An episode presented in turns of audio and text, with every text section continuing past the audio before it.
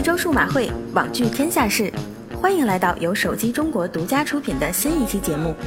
年末将至，魅族的最后一场演唱会为我们带来了全新的魅蓝 Note 5。它采用了金属一体化机身和纳米注送天线，金属表面加入阳极氧化和十二喷枪双层 3D 喷砂工艺，质感有了很大的提升，手感就是一个字爽。五点五英寸的屏幕，加上四千毫安的大电池以及十八瓦的快充功能，让你的手机永远待命。魅蓝 Note 系列一直被煤油们称为真旗舰，也难怪高端的工艺、漂亮的外观加上强劲的性能，最重要还是亲民的价格，想必会成为双十二期间剁手的不二之选。话说这个月苹果过得并不舒心，果粉们更是很闹心，电池故障、自动关机、充电爆炸，无数的问题犹如潮水般涌来，不知道果粉们的信仰大坝还能支撑多久。事情发展到这个地步，终于，消协本着爱国爱民的宗旨，向苹果展开了施压政策。迫于各方压力，苹果同意给存在问题的手机免费更换电池，并表示关机是因为某电池组件封装时在可控空气中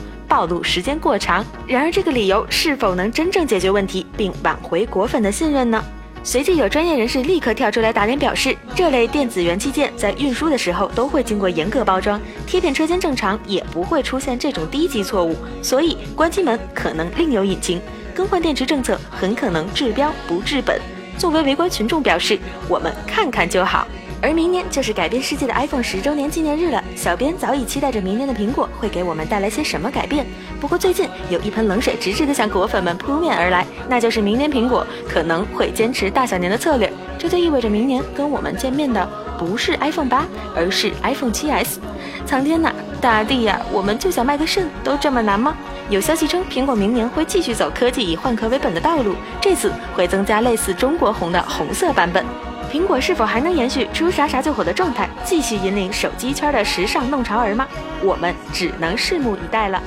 最后再来说说年底各个媒体机构的评选风潮。外国权威科技媒体 The Verge 评选了年度最佳手机，苹果 iPhone 7和7 Plus 毫无意外拔得头筹，以九点零分的好成绩拿下冠军。Google Pixel 则以同样的九点零分成绩位列第二，被称为二零一六年最佳的安卓手机。令人惊叹的是，国产品牌一加三 T 获得了八点八的高分，被外媒狠狠地夸奖了一番。外媒对于一加三 T 丝毫不吝啬赞美之情，称它是今年最好的智能手机，且只要花上四百美元就能获得与七百美元手机相同的体验。这是一款令人难以置信的产品。对于这个大大的赞赏，希望一加能成为国产手机在海外开疆扩土的又一先锋。